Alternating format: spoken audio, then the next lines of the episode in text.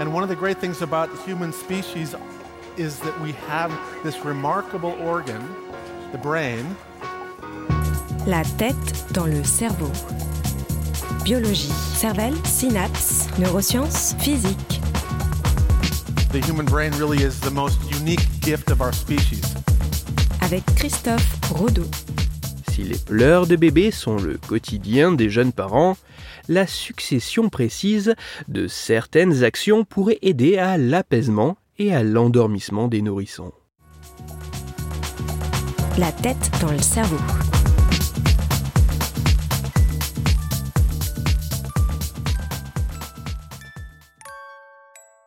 Si certains nourrissons sont, durant les journées comme les nuits, assez paisibles, pour d'autres bébés, le quotidien est marqué par des pleurs à répétition et un sommeil plutôt difficile, ceci sans raison apparente. Et si la recherche scientifique pouvait aider à pallier ces difficultés? C'est notamment pour tenter de proposer une succession d'actions permettant de calmer les pleurs des nourrissons tout en facilitant leur endormissement, que des chercheuses et chercheurs japonais et italiens ont collaboré le temps d'une étude dont les résultats ont été publiés dans les pages de la prestigieuse revue scientifique Current Biology en octobre 2022. Immobile ou en mouvement, tenu dans les bras maternels ou posé dans un lit à bascule ou une poussette, couché directement dès l'endormissement ou un peu après, pour leurs travaux, les scientifiques ont proposé plusieurs combinaisons d'actions durant des temps différents à des mères dans le but d'apaiser leurs nourrissons en pleurs. Afin de quantifier l'impact de ces différentes pratiques, en plus de l'analyse de la modification du comportement des bébés, les chercheurs se sont notamment intéressés aux variations de l'activité cardiaque de ceux-ci. Au total, ce sont 21 nourrissons en bonne santé et âgés de 0 à 7 mois qui ont participé à cette étude s'étant déroulée pour environ la moitié des expériences dans les locaux des laboratoires de recherche et pour l'autre moitié directement au sein des foyers familiaux.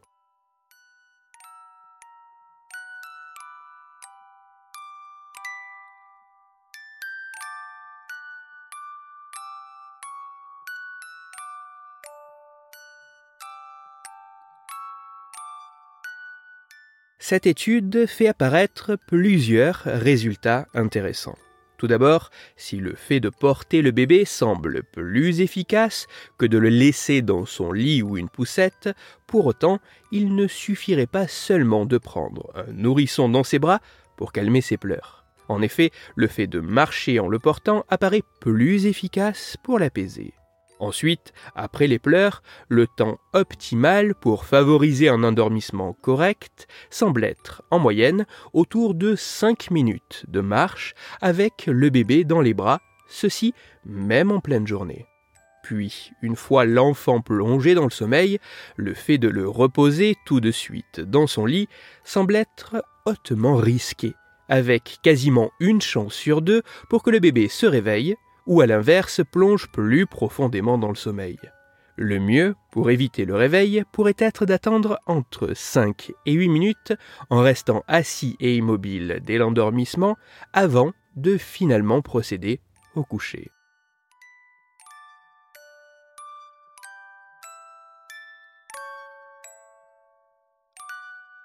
Si la modification de la position du corps, les légers mouvements où la progressivité de ces changements pourrait jouer un rôle sur l'activité physiologique et le fonctionnement cérébral, favorisant l'apaisement et l'endormissement, les mécanismes fins à l'œuvre restent encore à plus clairement définir. De plus, avant d'être considérés comme réellement solides, les conclusions de cette étude doivent être retrouvées sur un plus grand nombre de bébés, dans des conditions où d'autres individus que seulement la mère biologique est impliquée, tout en prenant mieux en compte d'autres facteurs qui pourraient jouer un rôle, tels que le fait d'utiliser la parole ou des chants. Même si ces résultats ne sont que des moyennes obtenues sur une période restreinte, il semblerait que la succession de certaines actions apparaissent particulièrement efficaces pour calmer les pleurs d'un bébé et le plonger dans le sommeil. Ainsi, Pour ce faire, il faudrait commencer par 5 minutes de marche sur un sol plat, dépourvu d'obstacles, un rythme régulier, de préférence sans arrêt ou changement de direction brusque. Ceci alors que le corps du bébé est confortablement calé contre la personne, le tenant dans ses bras tout en soutenant sa tête. Viendrait ensuite 5 à 8 minutes de transition immobile à procéder en position assise, avec le bébé toujours maintenu de la même façon, pour finalement terminer par le coucher en douceur du nourrisson dans son lit.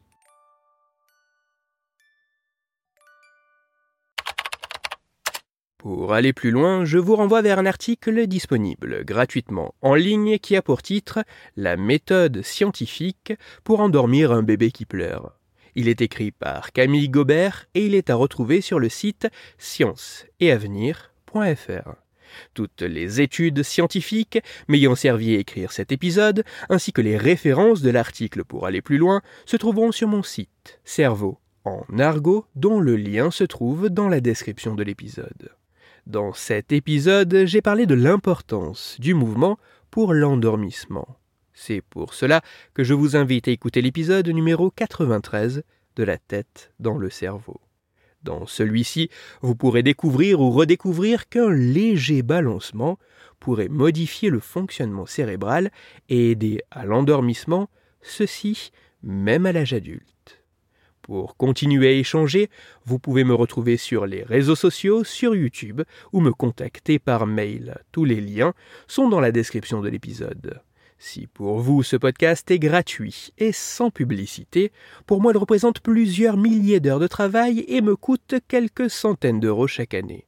Alors un très grand merci à toutes celles et ceux qui prennent le temps de me faire des retours, de partager mon travail sur les réseaux sociaux et de me laisser de très sympathiques commentaires et 5 étoiles sur toutes les plateformes d'écoute de podcast. Christophe Rodeau. La tête dans le cerveau.